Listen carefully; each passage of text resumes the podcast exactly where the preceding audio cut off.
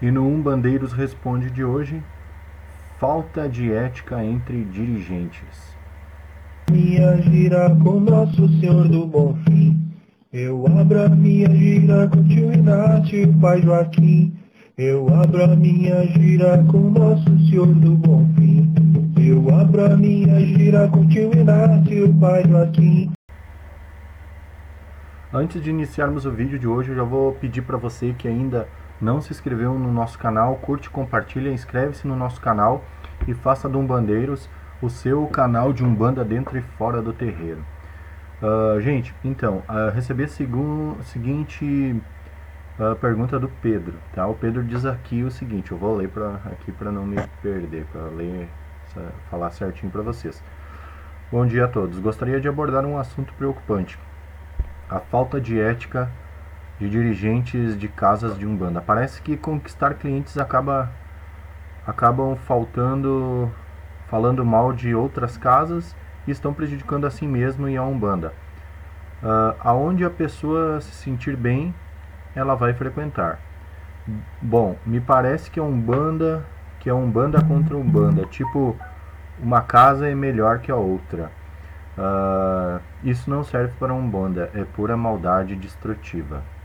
Bem, então essa aí é a pergunta do Pedro, ele já deixa aí a, a, também a opinião dele, que ele acredita que não serve, realmente Pedro, não serve para Umbanda esse tipo de comportamento.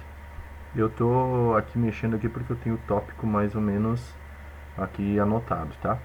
Mas eu vou tentar ser o mais direto possível. Bem, veja bem, o que que eu vejo, eu não posso falar pelo Umbanda, eu não posso falar por todo o Brasil também, porque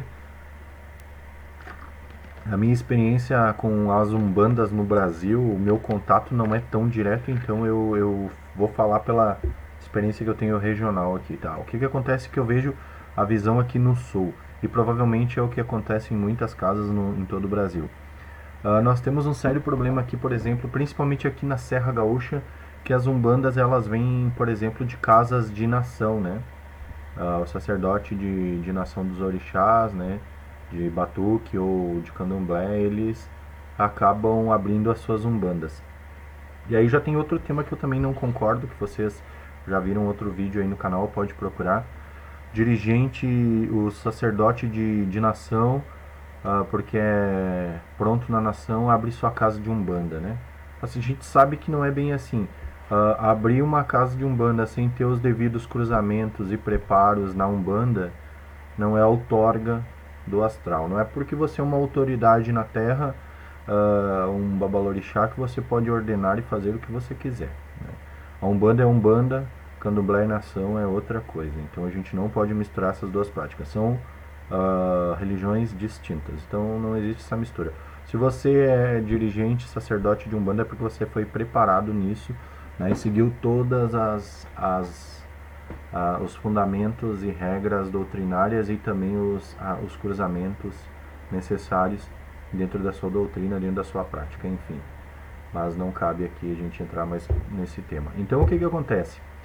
Uh, aqui mesmo eu vou falar do batuque no Rio Grande do Sul. A gente está perdendo um pouquinho a essência, tá? Daí você dizer, ah Maurício, mas você é sacerdote de Umbanda. Não, mas eu sou iniciado no batuque sim eu faço parte de uma casa também de candomblé de caboclo, então ao qual a gente está sempre envolvido nessas questões aí de orixás. Uh, aí então o que, que acontece? Uh, há uma certa vaidade uh, até exacerbada, é demais, é demais a vaidade. Então hoje o pessoal já não vai mais no batuque para cultuar o orixá, não vai mais no batuque para ver uh, para ver o Oxalá.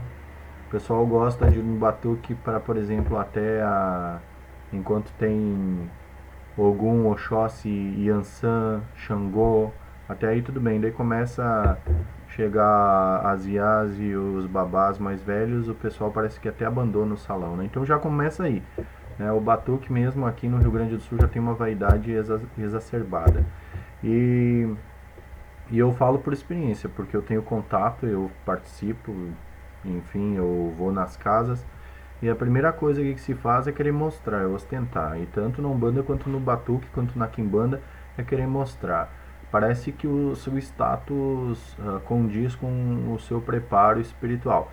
Por exemplo, Se você não é próspero financeiramente, se não tem um status altíssimo, você está caído, né? É essa cultura, essa visão que aqui nós temos aqui em Caxias do Sul e na região aqui no Rio Grande do Sul. Uh, parece que o que define se você é bem sucedido é sua posição social. Na verdade é ridículo, né?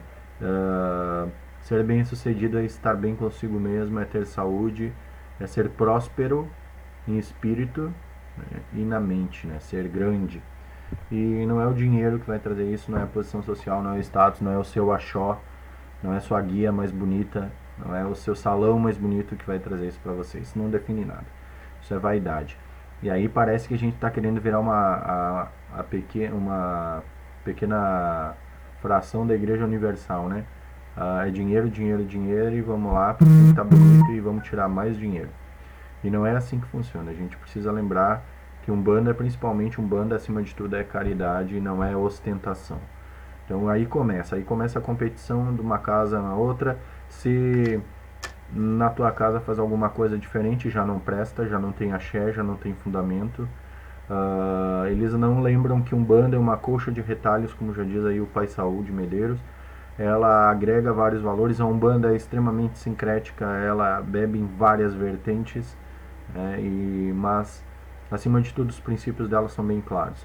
E aí então isso confunde muito e essa guerra entre casas é justamente por causa da vaidade dos dirigentes e a falta de ética entre os dirigentes, né? Sim, é falta de ética, sim.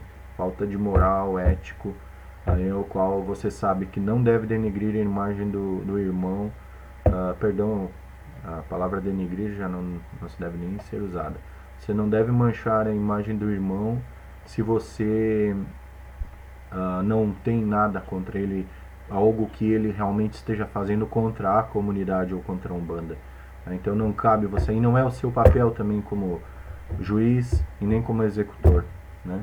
Então esse não é o nosso papel como dirigente. Nós precisamos ensinar aos nossos filhos uh, que a Umbanda é uma grande mãe que abraça a todos e ela se une e nós precisamos unir todas as vertentes numa só causa que é a comunhão para o crescimento do espírito em busca da caridade. Né? É isso que nós temos que buscar na Umbanda: crescimento, evolução, amor. Então, não adianta esse tipo de intriga acaba apenas destruindo a Umbanda. Sim, e aí o que, que acontece? Daí o filho acaba que não quer ficar porque vê essas coisas, é um pula-pula, um troca-troca de casa. Aí todo mundo reclama que ninguém quer parar dentro das casas. Mas quando você que está eh, é, buscando algo espiritual, realmente de verdade uma religião que faça diferença, você vai buscar casas sérias. E acontece isso, você começa a ver essa vaidade, você sai da casa. Por isso essa essa muitos médios acabam deixando a Umbanda por causa dessa vaidade, essa despreparo, essa falta de ética entre dirigentes. Os próprios irmãos da corrente têm uma certa competição que não deveria existir, né? Então isso acaba afastando as pessoas do Umbanda. Acredito que hoje esse é o maior mal que afasta as pessoas da Umbanda, essa vaidade, isso que faz com que os médiums sérios, os que querem realmente a verdadeira caridade, eles procurem outras casas. Né? Uh, eu acho que já falei demais, deve ter ficado claro, porque eu acho que essa questão de falta de ética é uma questão que precisa ser revista você sacerdote que fica falando da casa dos outros para seus filhos, você está errado, desculpa. Não quero que, que, que fique bravo comigo, mas se ficar também paciência, está errado e ponto final. Nosso papel aqui é somar, é unir-se para a Umbanda, né? A gente, nós todos vamos formar uma grande banda para fazer o trabalho no astral e a evolução da Umbanda. Ninguém é, é forte o suficiente sozinho, nós precisamos nos unir, precisamos somar forças mas não é uh, agredindo o trabalho dos irmãos, falando mal das casas, reparando isso, né, que a gente vai conseguir. Então, a ética é parte fundamental da Umbanda e você, dirigente, sacerdote, uh, líder dentro do seu terreiro, você precisa ter essa ética e passar para os seus filhos, tá? Espero que vocês tenham gostado do vídeo hoje. Uh, dúvidas, críticas, sugestões, deixa nos comentários. Logicamente, dentro de, uma, de, uma, de um respeito, a gente ouve todas as críticas, todas as sugestões e procura responder. Não esquece de compartilhar, de curtir, assistir. Se ainda não se inscreveu, se inscreve no nosso canal e faça do Umbandeiros o seu canal de Umbanda dentro e fora do terreiro.